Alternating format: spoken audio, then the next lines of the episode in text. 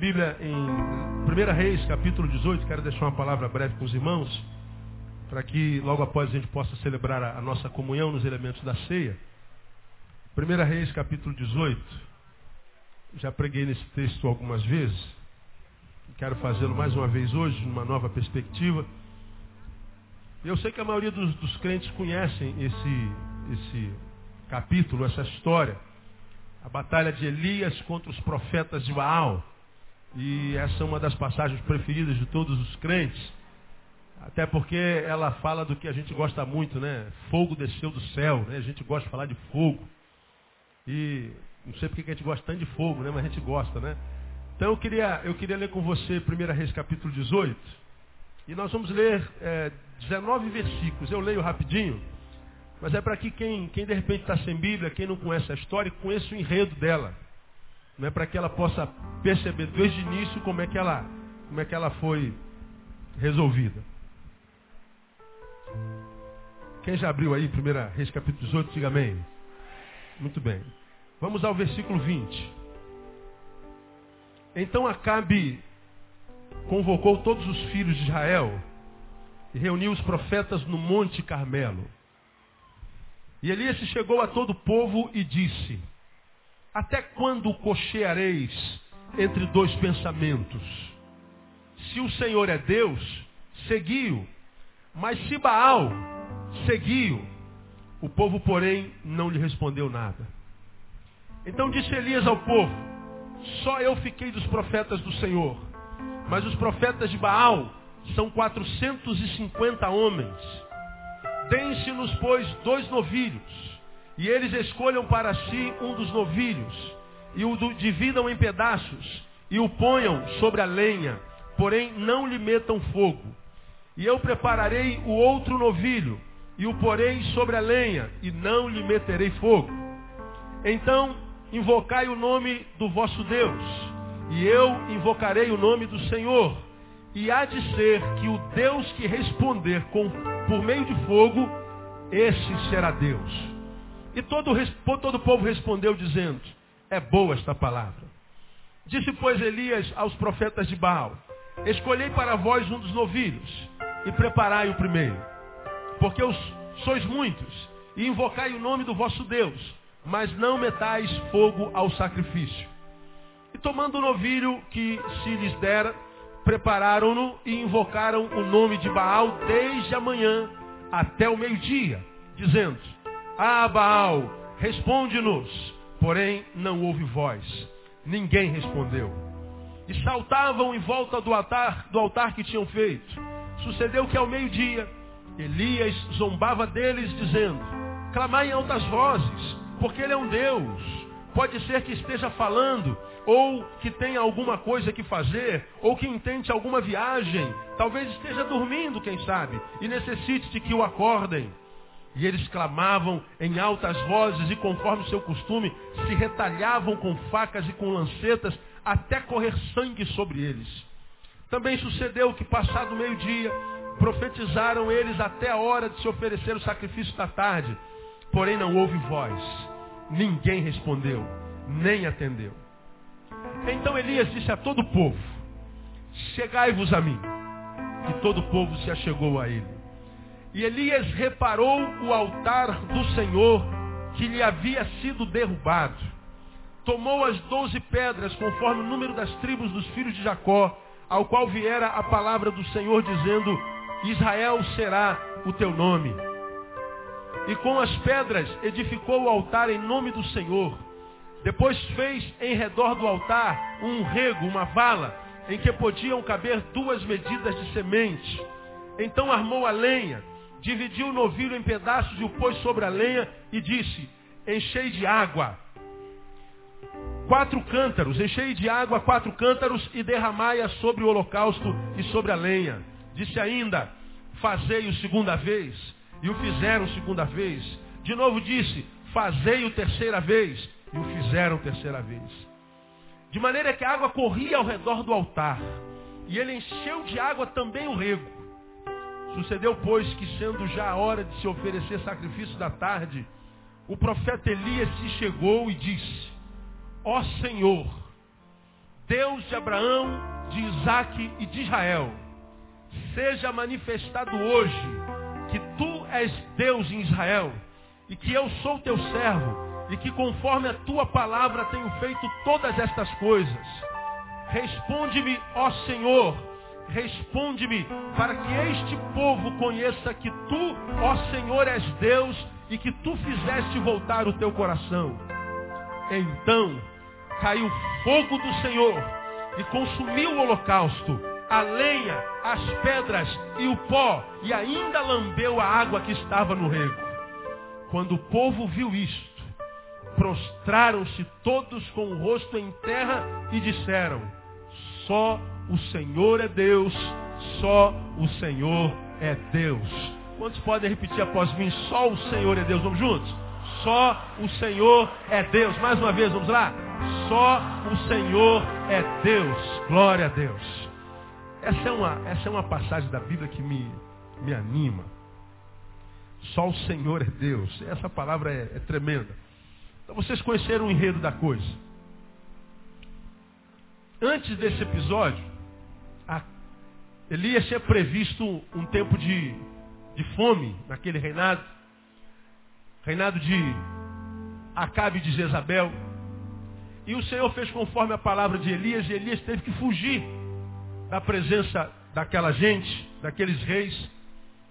E ele foi para a casa de uma viúva para onde Deus disse que ele deveria ir. E que Deus sustentaria Elias lá na casa daquela viúva com fartura. A gente conhece a história. Elias vai para a casa da viúva e descobre que a viúva já estava passando fome há muito tempo. Eu fico imaginando Elias entrando na casa da viúva, casa para a qual o Senhor disse que ele fugisse, e na qual disse que o alimentaria. Quando ele chega nessa casa, ele vê uma viúva que não tem nada para comer. Tinha um pouquinho de farinha. Mas diz o texto que lá na casa daquela viúva ele foi alimentado. Depois ele foge para uma caverna e os corvos levavam carne para alimentá-lo todo dia. Elias se fortalece na fé e no corpo, volta para o reinado por ordem de Deus, porque Deus primeiro o faz com que ele tenha, faz com que ele tenha uma experiência sobrenatural com ele. Ele é alguém que está sozinho, abandonado, e corvos levavam carne para ele, falou, realmente Deus tem poder para guardar a nossa vida, para sustentar a nossa vida. Ele volta, cheio de fé, e confronta Acabe e Jezabel. Acabe e Jezabel que tinham desvirtuado o culto ao Senhor. Deixaram de adorar a Deus para adorar a Baal. E ele então chega sozinho, reúne todo o povo. E junto com o povo, os reis. E diz assim, olha, todos os profetas do Senhor foram mortos por esse reinado. Apenas eu sobrevivi. Agora os profetas do Deus que vocês estão adorando são 450. Só que, quando a gente lê o restante do capítulo, a gente percebe que não eram só 450 profetas de Baal. Havia outros 400 profetas de um outro Deus chamado Azera. Então eram ah, o dobro daquilo. E Elias estava sozinho. E aí Deus usa a boca de Elias para falar com o povo e não com o rei. Vocês povo outrora do Senhor. Vocês precisam saber a quem vocês vão adorar e a quem vocês vão servir. Vocês precisam saber se vocês vão servir ao Senhor Criador dos céus e da terra ou vão servir a Baal por ordem desse rei. Vocês não podem cochear, mancar, tender para um e para outro. Ou você serve a um ou serve a outro. E o povo não sabia o que falar e fez muito bem, ficou calado. Aí Elias teve uma ideia. Vamos fazer o seguinte, a gente vai matar dois novilhos, dois cabritos. Os profetas de Baal vão matá-lo, vão colocar no altar e vão invocar o Deus de vocês. Os 450 podem orar juntos. Se Baal responder com fogo, o povo vai adorar Baal. Mas eu do lado de cá vou montar um outro altar, vou botar um outro novilho e vou invocar o nome do meu Deus. Se o meu Deus responder com fogo, então vocês vão adorar o meu Deus. E o povo diz, pô, essa palavra, vamos ao espetáculo. Né? vamos ao circo. E aí começaram os profetas de Baal a clamar, clamava, clamava, clamava. Da manhã até meio-dia não aconteceu nada. E Elias começou a zombar. Gente, fala um pouquinho mais alto, ele pode estar tá tirando um cochilo, está cansado. Deus de vocês pode estar tá aí quebrado, trabalhou muito hoje. Pode não estar tá ouvindo vocês. Ou quem sabe ele fez uma, uma, uma viagem, deve estar a caminho. Clama mais um pouquinho, vamos esperar um pouco mais, fique à vontade. Elias zombava do Deus deles. E o Deus deles não respondia. E aí eles falaram, quem sabe se a gente sacrifica um pouquinho mais? Se nós nos sacrificássemos um pouquinho mais, ele nos responda. E eles então começaram, eles começaram a se cortar. E diz o texto que eles se cortavam de modo que o sangue jorrava. E eles clamavam ainda mais. E Baal em silêncio. Aí ele disse, agora é minha vez, gente. Senta aí, fiquem todo mundo quietinho, que agora vocês vão ver o que, que acontece quando a gente invoca um Deus de verdade. Elias então repara o altar do Senhor, coloca o novilho, vem aqui no cantinho e ora o Senhor, Senhor, eu sei que quem tu és, mas esse povo parece que não sabe, muito menos esses profetas. Para que eles saibam que tu és o Deus de Israel, quando eu clamar, ouve o teu servo e responde. Então ele faz a oração pública, ó oh, Senhor, ó oh, Senhor, para que esse povo saiba que tu és Deus sobre Israel, responde ao teu servo e recebe essa oferenda com fogo. Diz o texto que desceu fogo no céu, do céu à terra, consumiu não só o novilho, mas como consumiu a pedra e como o fogo lambeu, bebeu a água que estava ao redor.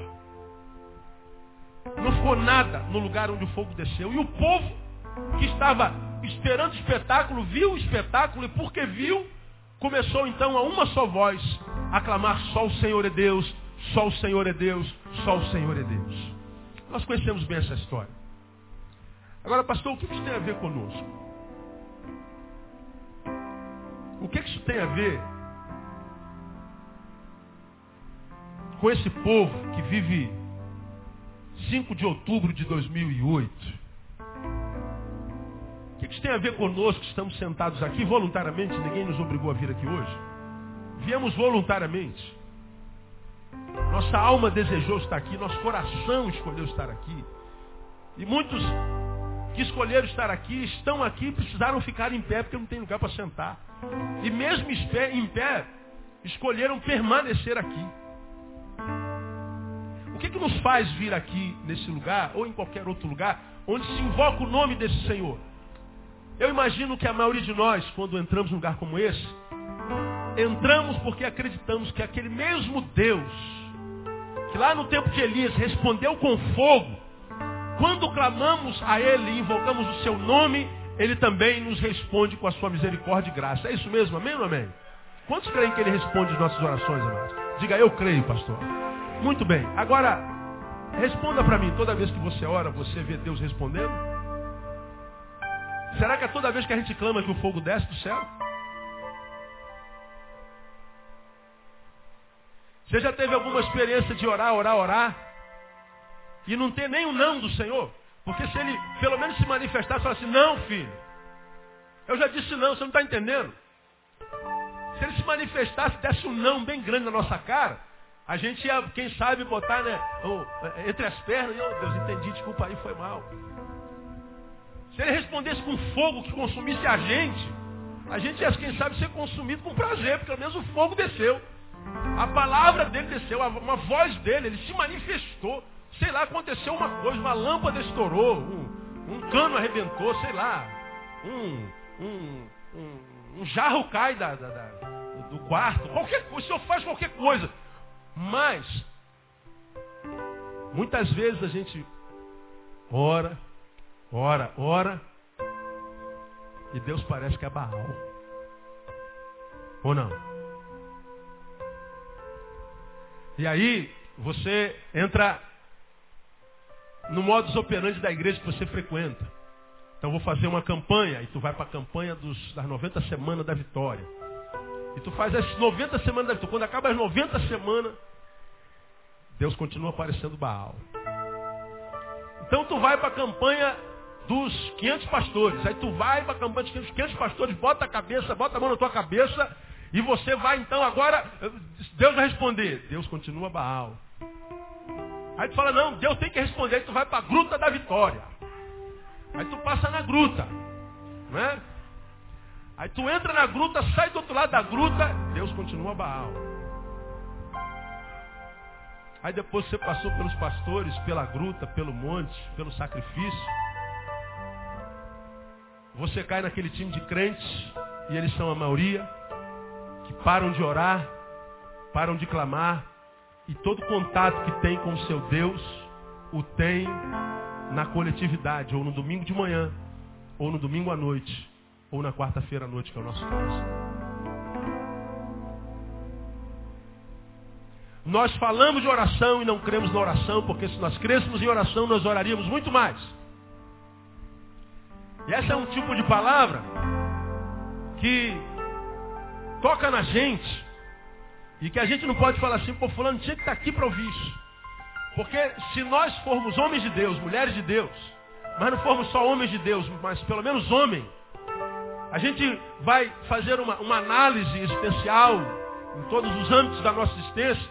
E quando a gente cair no cunho do espiritual, a gente vai perceber que a gente ora muito pouco. Que a gente clama muito pouco. E a gente clama pouco porque na vida de muitos de nós, Deus se transformou em Baal enquanto manifestação. Ele não fala. Fogo não desce do céu. A sua voz não se manifesta. O que a gente tem dele enquanto palavra vem pela boca do pastor. E a gente então fica desesperado por achar um lugar onde o pastor prega uma palavra que a gente entenda que nos faça bem. E aí onde tem palavra que faz bem, como é que fica? Porque a gente tem certeza, a gente vai lá e Deus vai falar alguma coisa. E quando Deus fala, mesmo que seja burdoada, seja chicote, faz bem. Amém ou amém? É. Deus quando fala pode vir a mamona de Deus, pode vir a vara. E a gente sai com o lombo ardido. Mas se foi Deus que falou, a gente sai feliz. Porque pelo menos Deus falou. Não é? Aí eu queria pensar com vocês aqui rapidamente, são, são vários tópicos, eu não vou me aprofundar. Quando é que o fogo se torna possível na nossa vida, irmão? Por que, que Deus respondeu à oração de Elias? Da onde veio a certeza daquele homem? De que ele não ia pagar o mico histórico. De que ele não ia para a manchete do Jornal Nacional daquela época. Da onde veio a certeza na cabeça daquele camarada de que o fogo ia descer? De onde veio ele, a, a certeza nele, de, de, de ter a ideia de que ele ia juntar todo o povo? E ainda ele ia dar essa ideia, gente, olha, a gente vai matar o, o cabrito e quem responder com fogo é Deus. Da onde ele tirou essa ideia doida? Da onde ele tinha certeza de que, da mesma forma como os 450 invocaram a Baal, Baal não respondeu, ele também não faria a mesma coisa e Deus, quem sabe, não responderia. Porque nós servimos um Deus que é ilógico, cara. Se você que é líder de igreja, pastor de igreja, que você às vezes não fica bolado com Deus. Pô, tu planeja uma, uma programação, por exemplo, de evangelização na rua, na praça, no estádio, o mês todo, ou o ano todo. E aí quando chega naquele mês, a, a, a, o trabalho é público, não é? Na rua, ao ar livre. E o sol, é, é de manhã, quase de noite tem sol também, de tão bom que é o tempo, não é? O tempo fica limpo. Quando chega no dia do evento, amanhece nubladão. Está um ano sem chover. E a gente vai ter um trabalho na rua. Aí de manhã aparece nublado. Aí tu fala assim, não, vamos orar e Deus com certeza que o trabalho é para a glória dele. Vai alcançar muitas vidas. E logo mais Deus vai fazer com que apareça uma lua maravilhosa. Aí quando chega na hora do evento, o que, que acontece? Pá! Cai aquela chuvarada e o público não vem, o evento não acontece. Aí você fala assim, Deus, o senhor está do nosso lado ou está contra a gente? Eu não estou entendendo. Parece que Deus, muitas vezes na nossa vida, como já preguei aqui outrora, coloca a camisa do time adversário, cara. Nós temos ideias assim maravilhosas para a glória do nome dele. Se a gente colocar aquilo em prática e der certo, Deus vai ser honrado. Aí parece que Deus fecha tudo que é porta. A gente não sabe. A gente ora. Mas no final da nossa oração, Jesus nos ensinou lá. Todavia, seja feito o quê? Segundo o que, irmão? A tua vontade, não a nós. Aí a gente ora, pede, pede, pede, e no final Jesus fala assim, ó, peça, mas no finalzinho da tua oração você não esqueça de falar, seja tudo feito, segundo o quê? A tua vontade. Aí parece que esse segundo a tua vontade, a gente está dizendo assim, ó Senhor, a gente sabe que o Senhor pode não fazer nada que a gente pediu. E a gente tem que submeter a tua vontade. E muitas vezes a vontade de Deus não é a nossa vontade. A gente pede a Deus para o amado nosso não morrer, o amado morre. A gente pede para ser aprovado no concurso público, a gente tira o último lugar. A gente pede a Deus para abrir a porta do emprego, tem 15 vagas e tem 16 candidatos. Você é o único reprovado. Você pede a Deus para possibilitar o casamento e parece que as portas fecham tudo, cara. Aí tuas amigas, teus amigos vão casando tudo, tu vai ficando para titia.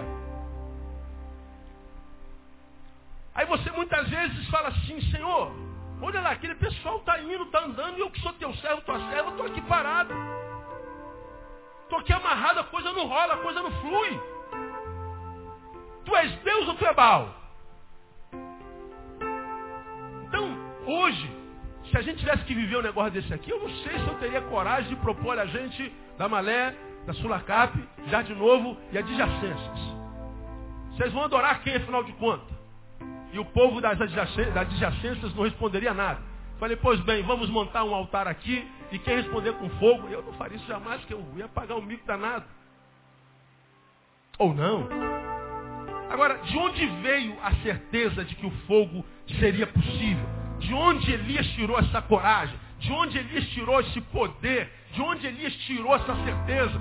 Porque não adianta falar que ele era um cara melhor do que a gente, porque a Bíblia fala lá no Novo Testamento que Elias era sujeito às mesmas tentações. Esse camarada aqui, que viveu esse dia de glória, e que trouxe todo o povo para os pés do Senhor nesse dia aqui, foi o mesmo camarada que no dia seguinte estava dentro da caverna em depressão, pedindo para si a morte. Porque quando ele destruiu os profetas de Baal, Acabe disse que Deus me faça isso e outro tanto se amanhã, Elias, nessa mesma hora, você não tiver morto, igualzinho os profetas. Elias que encarou 850 profetas, 450 de Baal e 400 de Azera, e derrotou os 850 profetas, no dia seguinte foge de uma mulher. E ele entra na caverna dele e diz, Senhor, já basta, não adianta ser fiel a ti. Mataram todos os meus parceiros, todos os meus pares, todos os meus colegas profetas. Só eu fiquei. Me mata, me leva. E ele estava lá na caverna em depressão. Então falar que esse camarada era melhor que eu, não cabe. Porque ele não era melhor que eu. Falar que ele era melhor que nós não cabe, porque ele não era melhor que você. Mas da onde ele teve a certeza de que o fogo se tornaria possível? Quando é, irmão? Que a nossa relação com Deus vai além da frequência ao culto quando é que a nossa relação com Deus vai além da, da, da liturgia coletiva? Quando é que mesmo que sozinho, como Elias estava, a gente percebe que Deus se manifesta a nosso favor? Mesmo que a manifestação dele seja silenciosa, mas ainda que ele silenciosa, nós saberemos que ele está se manifestando. Quando é que isso acontece? Quando é que o fogo se torna possível? Da onde Elias tirou essa certeza? Quando é que isso acontece na nossa vida? Primeiro, quando o altar da comunhão sobre todas as coisas é reparado. Comunhão. Quando você lê o versículo 30, olha lá o versículo 30, irmão, que coisa interessante. Os profetas de Baal clamaram, pularam, mandingaram, se cortaram, sacrificaram e nada. Quando chegou a vez de Elias, lá no versículo 30, a primeira coisa que Elias faz e diz é assim: Então Elias disse a todo o povo, chegai-vos a mim. Diz o texto, e todo o povo se achegou a Elias. E a primeira coisa que Elias fez, você pode ler comigo, por favor? Vamos lá? Elias reparou o quê? O altar do Senhor, que havia o quê? Sido derribado. Ele chama o povo e a primeira coisa que ele faz é reparar o altar do Senhor que estava quebrado. Quando é que a gente pode ter a certeza de que Deus vai se manifestar na nossa vida, quando o altar de Deus na nossa vida é reparado. Quando antes de qualquer coisa, antes de pedir ao Senhor, antes de falar das nossas necessidades, antes de vir para a igreja, antes de, de, de, reconciliarmos com a casa do Senhor aqui nesse lugar, antes de ofertarmos uma, uma oferta gorda, antes de fazermos as campanhas, antes de fazermos qualquer coisa em público, esse texto está dizendo que Elias fez o que reparou o altar do Senhor que estava quebrado. E mais, o altar da sua própria vida e o altar depois do povo. Porque diz que Elias reparou o altar, mas ele não reparou sozinho. Ele chamou o povo para si e disse, chegai-vos. Quantas vezes nós queremos que o Deus que é Pai de todos, o Deus que é Criador de todos, o Deus que ama a todos igualzinho, o Deus que não tem filhos prediletos, como eu tenho pregado aqui esses anos todos, nos ama igualzinho ama ao pastor Neil da mesma forma como ama, como ama Fernandinho Beiramar. Ama qualquer um de vocês como ama aquela mulher e aquele homem que alguns meses atrás mataram seus filhos, esquartejaram-nos, colocaram seus pedaços de corpos num saco e espalharam para a cidade. Vocês acompanharam isso lá? Deus ama cada um de nós da mesma forma como aquela mãe que na semana passada pegou o seu bebê e tostou no micro-ondas. Deus ama da mesma forma. Mas como que Deus ama? Deus ama. A Bíblia diz em João 3,16 que Deus amou o que, meu irmão? O mundo. E ele amou de tal maneira que deu seu Filho unigênito para que quantos nele crescem? Todos que nele crer, não que pereça, mas tenha a vida eterna. Todos. Engloba todo ser vivo. Deus ama igualzinho. É verdade que muitas vezes nós temos a sensação de que Deus tem filhos prediletos, mas não tem. Ele nos ama igual. Então por que, que ele responde a um e outros não, pastor?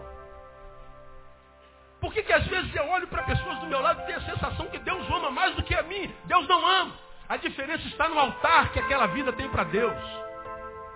A diferença está no altar que nós temos no nosso coração.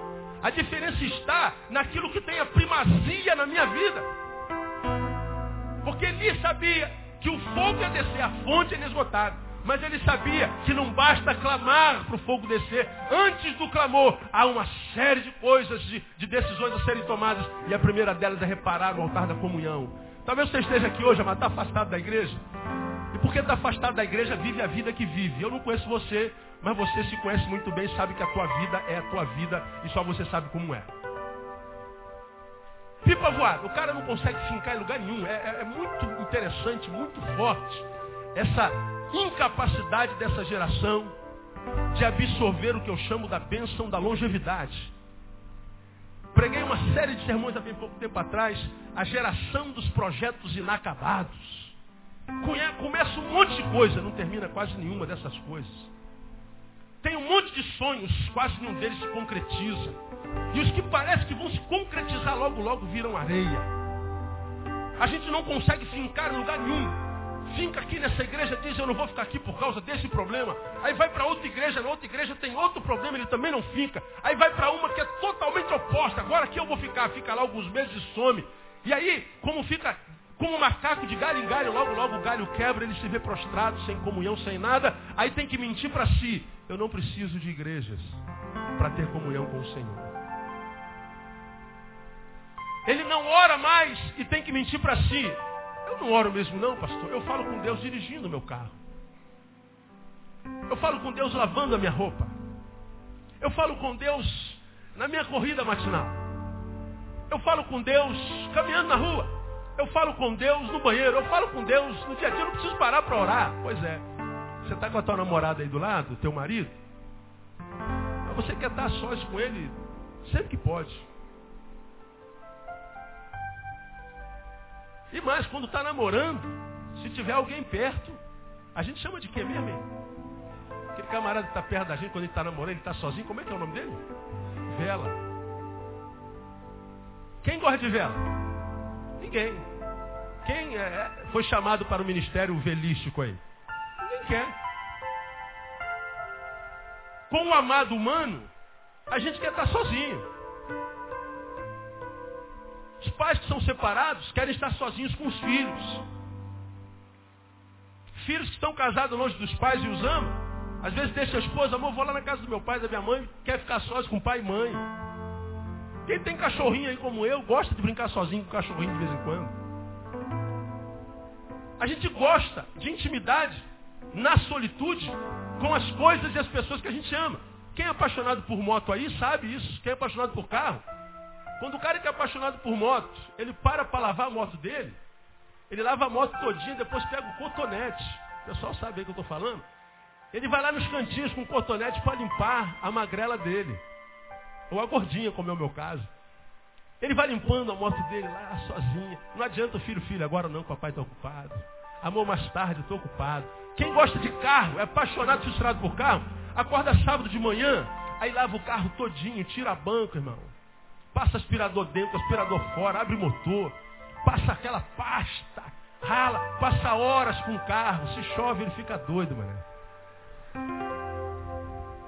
Amor, vamos sair logo mais à noite? Vamos, mas vamos de ônibus porque está chovendo. Eu lavei o carro agora. Estou falando com alguém aqui, não? Estou, né? Dá uma catucada teu é, marido. Olha vocês, né? Pois é. Porque ele curte o carro dele, irmão. Comprou com sacrifício, pagou sem entrada 200 vezes. Jesus vai voltar e você não vai ter que pagar, parar de pagar o carro. Aí você, glória a Deus, pelo menos, né? O cara está lá, ele comprou com esforço danado. E ele quer estar sozinho com o carro, mas com Deus não. Aí o miserável fala assim, eu não preciso de tempo a sós com Deus. Eu não preciso de igreja. Porque a igreja a gente só ouve abobrinha. E ele não sabe que a abobrinha que ele ouve muitas vezes é uma palavra de Deus contrária ao parecer dele. E ele vai mentindo para si, vai vivendo uma vida miserável. Faz 20 anos, faz 30 anos, passa dos 30 anos, começa a olhar para trás e percebe que a história que ele construiu até agora é uma história sem emoção nenhuma, uma história sem construção nenhuma, uma história sem enraizamento nenhum. Foi uma pipa voada jogada pelo vento. E o que está de fato no coração dele é uma frustração com Deus enorme.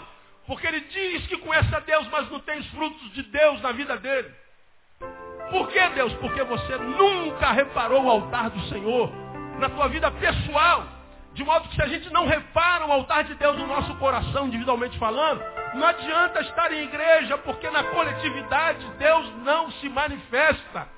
Na vida dos indivíduos, em cujo coração não há um altar para Ele.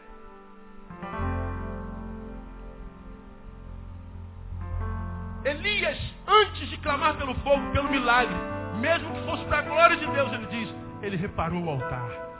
Amado Deus trouxe aqui nessa noite para que você, quem sabe, cujo altar do Senhor no coração está quebrado, pudesse restaurá-lo, porque Deus ainda não desistiu de você. Os planos que Deus tem para você continuam de pé. Os sonhos que Deus sonhou para você, quando você ainda nem era, continuam de pé.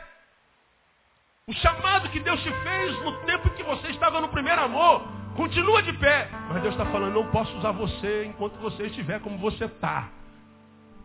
Não desisti de você, mas você desistiu de si. E enquanto você não fizer opção por si, e quando você se tiver na mão, você se colocar no meu altar, então você vai ser um frequentador de igreja. Você não vai ter experiências profundas, pessoais comigo. Porque o fogo arderá continuamente sobre o altar, é o que diz Levítico, e não se apagará. Mas Deus não pode se manifestar enquanto fogo se não houver altar para o fogo descer ele reparou o altar da comunhão. Por que, que ele tinha certeza ainda mais de que o fogo desceria? É porque ele trabalhou os fundamentos. Quando é que o fogo desce? Quando a gente trabalha os fundamentos. No versículo seguinte, que é o 31, depois que ele repara o altar, ele diz assim, tomou doze o quê? Leia. Doze o quê, igreja? Diga pedras. Pedras. Conforme o número das tribos de Israel ou de Jacó ao qual vier a palavra do Senhor dizendo, Israel será o teu nome. Doze pedras. Doze pedras. Ele repara o altar e na base do altar ele começa, ele coloca pedras. Pedras que simbolizam as doze tribos de Israel. E você sabe que qualquer construção, qualquer construção que pretenda prevalecer, permanecer, abrigar, aquecer, guardar, ser útil, independente do tamanho dela. O principal daquela construção é o que mesmo? É o alicerce. É o fundamento. Qualquer construção. Você pode pegar o, o, o prédio mais alto do planeta. E você vê que todo mundo, quando está ali, diante daquele prédio, tira retrato, tira foto, filma, paga para subir até lá em cima, para ter visão. E o prédio recebe toda a glória. Porque é o que se vê daquele prédio. Que prédio lindo, que prédio maravilhoso. Ou se não, é a tua casa, uma casa simples, linear. Tem dois quartos, um quarto. Quem sabe não está nem embolsada, mora aqui na favela. Telha de amianto. Mas antes de construir aquele barraquinho de tijolo com telha de amianto, o dono daquele barraquinho primeiro fez o que mesmo, irmão? Fundamento. Alicerce. De modo que o que aparece depende daquilo que não aparece.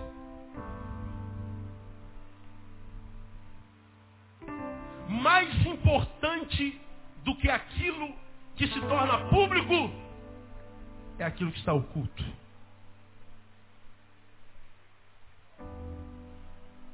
De modo que aquele arranha-céu que recebe a glória, que vê os flashes, que é filmado, que virou ponto de, de turismo naquela nação, aquele prédio maravilhoso só recebe aquilo tudo, porque embaixo dele tem algo que ninguém vê,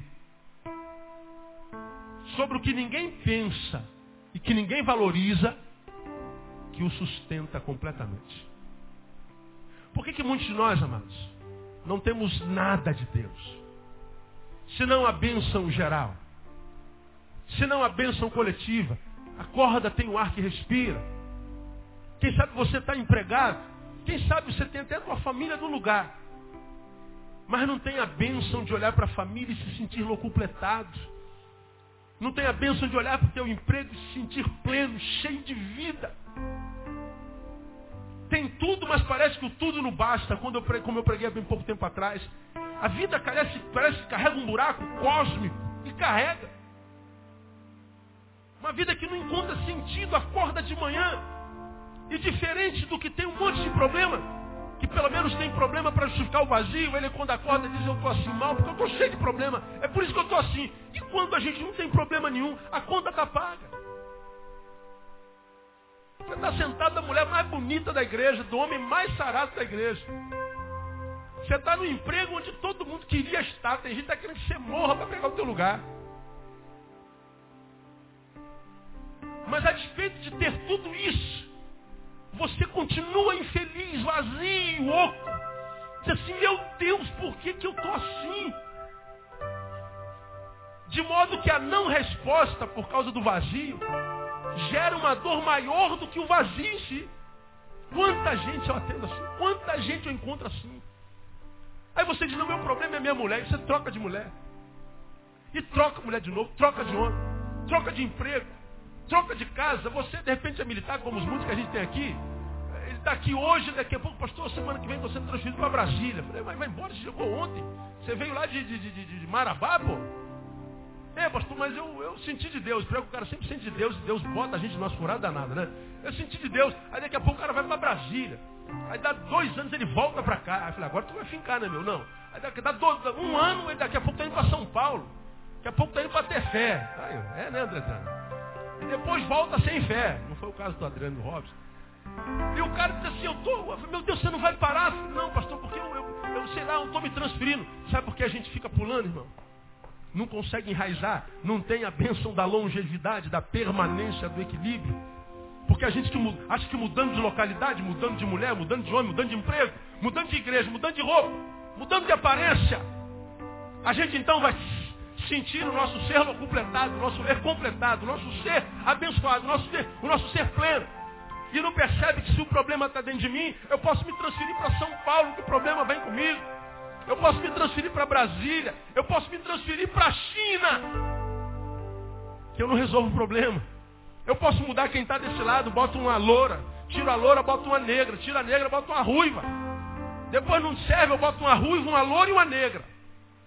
E vou ter experiências novas. E o ser continua vazio. Mudo de emprego. Raspa a cabeça. Deixa a barbicha crescer. quem sabe mudando a visão, olhando no espelho e vendo uma pessoa diferente, eu consiga ser feliz. E você vai de relação em relação, de tópico em tópico, de tentativa em tentativa, frustrando cada vez mais o teu ser. Daqui a pouco você está aí no meio da população de possíveis suicidas. Como é que eu me encontro com gente que pensa em morte o tempo inteiro? Você já pensou em se matar alguma vez?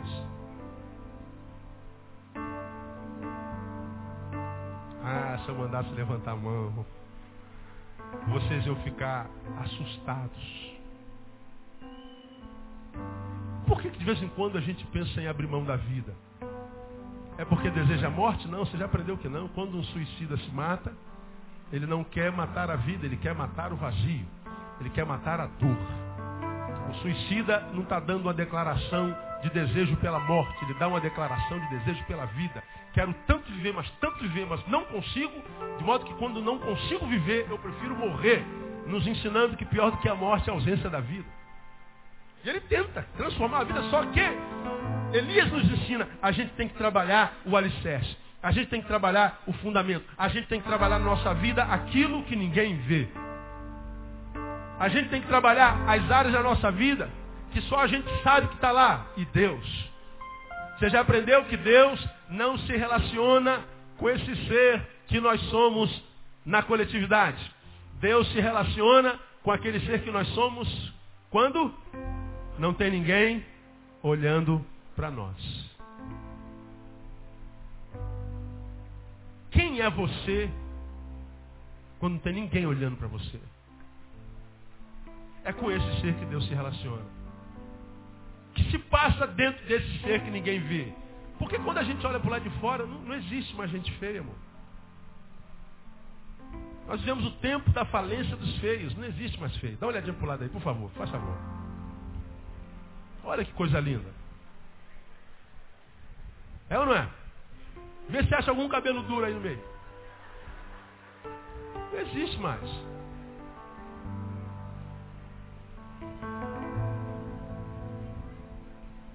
Vê se você vê alguém que usa bob. Lembra do tempo do bob?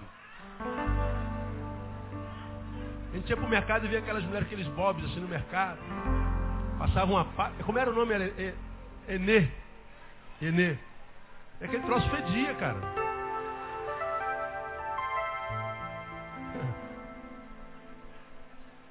Não tem mais Enê, aquela pasta preta. Ainda tem? Tem? Ah, a negona sabe, né? Mas hoje amansa no fogo. Aí tu vê a negona, cara, cabelo lisinho.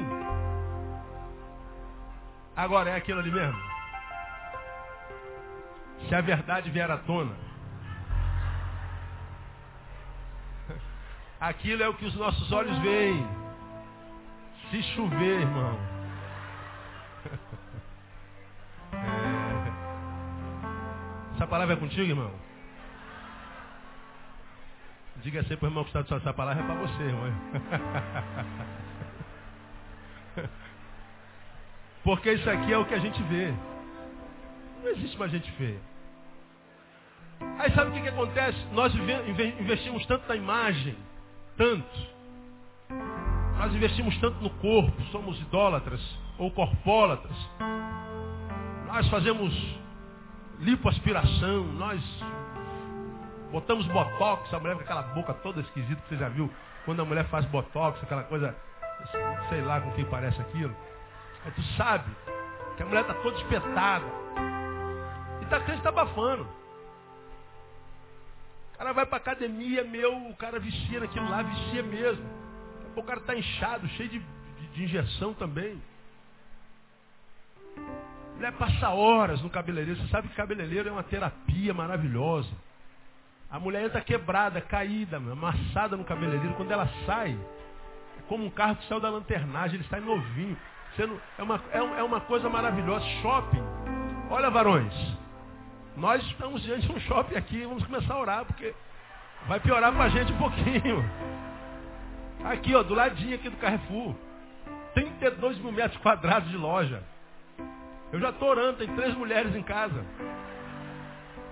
Vê se constrói o shopping e queima, pega fogo, para desistir, não é? Porque vai ser um problema para nós maridos. Estou brincando, estou brincando. A gente investe na imagem. Porque a gente está preocupado com o que os outros vão ver em nós. Sabe o que, que acontece na igreja? Nós crentes também investimos na imagem evangelical. Nós botamos ternos, nós é, é, é, fazemos barba, as mulheres não raspam mais a perna, as mulheres fazem coque, e a gente muda a linguagem, aleluia, glória a Deus, a paz do Senhor. E a gente muda tudo, o exterior. E a gente vem para a igreja, vem para o jejum, vem para a campanha, vem para o culto da libertação, e vem para não sei o quê. E a gente começa a acreditar que a gente é aquilo tudo mesmo que a gente imagina ser, porque a gente mudou a roupagem. Deus diz assim, filho, não me interessa o que você faz lado de fora. Não me interessa o que você faz na igreja, não me interessa a roupa que você usa, nem a linguagem, qual é a língua que você fala. Eu quero saber o que, que você é quando não tem ninguém olhando para você. Eu quero saber onde é que estão os teus pensamentos, eu quero saber onde é que estão os teus frutos. Eu quero conhecer a tua base, o prédio no qual você se tornou não me interessa. Eu não quero saber se você é o prédio mais alto e mais moderno do mundo ou se você é o mais simples barraco da mais pobre favela. Eu quero saber como é que está o fundamento. Porque é lá no fundamento que Deus vai tratar. Deus não se revela com esse ser que nós somos na igreja. Deus se manifesta aquele homem que nós somos quando não tem ninguém olhando para nós. Que a gente não precisa botar roupa, não precisa botar evangeliquez, não precisa botar terno. Você pode estar pelado, também não interessa para Deus você estar pelado. Ele quer saber como é que estão os recônditos mais escuros do teu ser. Isso não é perda de tempo, irmão. Perda de tempo. Quando é que o fogo se manifesta? Quando nós trabalhamos os fundamentos. São seis tópicos, vou parar aqui no terceiro. Quando é que o fogo se manifesta? Terceiro, quando nós superamos a superficialidade. Primeiro, quando nós reparamos o altar. Segundo, quando nós trabalhamos os fundamentos. Terceiro, quando nós superamos a superficialidade. No versículo 32, depois que ele repara o altar, depois que ele coloca as pedras fundamentais, e ele diz que no 32 com as pedras edificou o altar em nome do Senhor. E depois, fez em redor do altar um rego, uma vala, em que podiam caber duas medidas de semente. Uma medida equivalia a 12 litros. Cabiam duas medidas, então eram 24 litros d'água. Então ele fez um altarzinho pequeno, do tamanho de um, de um novilho. Mandou fazer uma vala ao redor. Suponha que o altar seja esse púlpito aqui. Era mais ou menos desse tamanho, um pouquinho maior, um metro. E aqui ele deitou o novilho e as pedras embaixo. Ele fez uma vala ao redor e mandou encher de água. E disse, encham uma segunda vez mais 24. Disse uma terceira vez, encham mais um pouco, e botou mais água. De modo que o rego encheu. Ele mandou que se cavasse um buraco. Ele mandou que o púlpito não ficasse só na base. Ele queria algo mais profundo. E essa profundidade ao redor do altar significa dizer que não tem que ter só o altar, eu tenho que me aprofundar em torno do altar. E me aprofundar é sair da superfície. É vencer a superficialidade.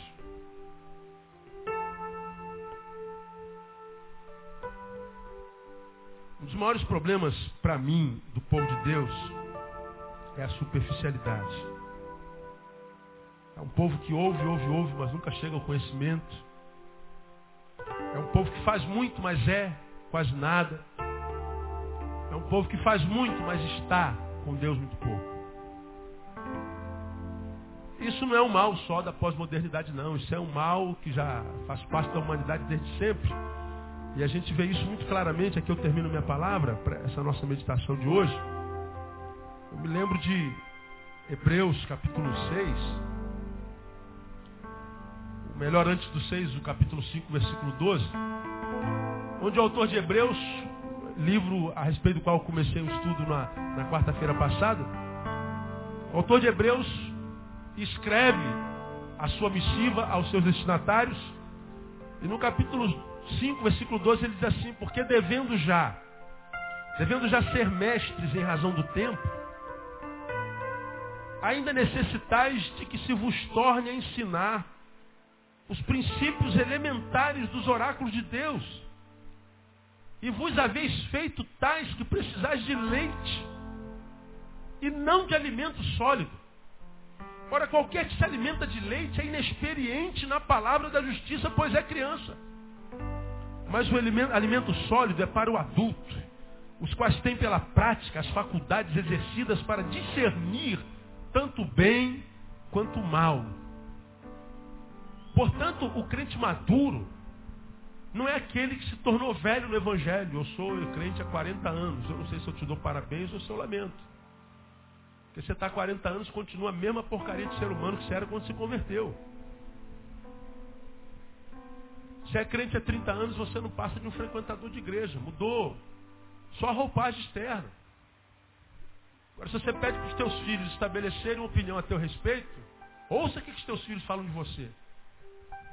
Peça a teus colegas de trabalho para te dizer se você melhorou ou piorou depois que se converteu. Peça uma opinião a teu respeito a, a teus vizinhos. Ou quem sabe até a tua esposa, teu marido. E ouça com espírito humilde, com ouvido humilde. E de repente você vai se surpreender com o que os outros viram acontecer com você depois que você diz que o Evangelho entrou na sua vida. Agora, Jesus nos ensina que o Evangelho são novas de que mesmo? Em quem se lembra? Vos trago novas de grande alegria. E a Bíblia diz que a alegria do Senhor é a nossa que mesmo? Força. Então são novas de grande alegria. Quando o Evangelho alcança a gente, não estou falando de religião, quando o Evangelho nos atropela no caminho, a gente não é atropelado como quem foi atropelado por um caminhão que se estatela todo, fica tudo ensanguentado e morre. Não. Quando o Evangelho nos atropela, ele passa pela gente, ele vai tirando as escamas, tirando as dores, as agonias, e aí o coração é alcançado e o coração alegre faz o que com o rosto? A formoseia. A gente fica mais bonito, irmão. A gente recebe a unção do vinho. Quanto mais velho, melhor. Agora você sabe que tem gente que se converte, irmão, que fica feio. A mulher vira um, uma coisinha. Der uma vassourinha para ela, irmã, voa. Aí você fala assim, eu me visto assim para a glória de Deus. De Deus não. Você pode vestir assim para a glória da tua igreja, para a glória do teu pastor. Porque a Bíblia diz que quando o Evangelho nos alcança, ele melhora a nossa vida. Biológica, espiritual e psicologicamente falando. Nós nos tornamos seres humanos melhores. Nós somos dotados de uma sabedoria, de uma faculdade, conforme diz esse texto, que nos capacita para discernir o bem do mal. Portanto, tudo que nós não somos é massa de manobra.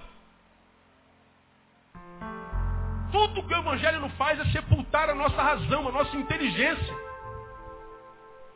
Tudo que o Evangelho não faz é nos emburrecer, cegar. Pelo contrário, ele amplia a nossa visão. E a gente aprende a discernir do bem e do mal. Portanto, não é mais massa de manobra, não é contado como número, é um ser humano. Teu nome poderá vir a ser até Maria, mas nunca será, vai com as outras. Nunca. Porque Deus vai te capacitar para discernir o bem do mal. Se você sabe discernir o bem do mal e escolhe o bem, a tua vida vai ser marcada por poucas frustrações. Agora, se você se frustra o tempo inteiro, você trocou de religião. Mas você não conhece o Evangelho de Jesus. Você ficou na superfície. Você não se aprofundou na graça e no conhecimento de Jesus.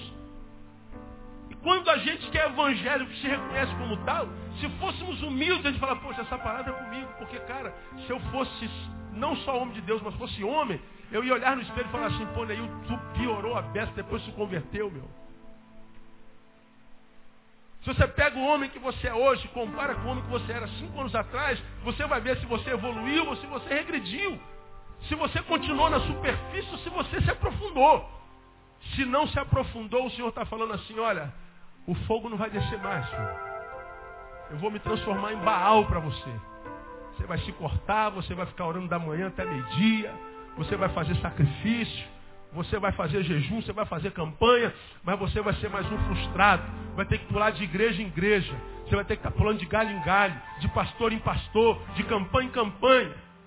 Ou então, você já não vai mais pular de galho nenhum, porque você não vai acreditar em galho nenhum, e vai ser carcomido pelo teu pseudo-intelectismo, a tua pseudo-sabedoria, que é a sabedoria só na tua cabeça, porque se fosse sabedoria de Deus, ela te aproximaria dele, não o afastaria dele. A tua sabedoria te levaria para o quarto a orar, falar com ele, e não te afastaria do quarto, ou te levaria só para um quarto de uma prostituta. Se essa sabedoria fosse de Deus, ela te empurraria para a comunhão e não te afastaria dela. Ela aumentaria a tua paixão pelas coisas que são de Deus e não aquelas coisas que são do mundo.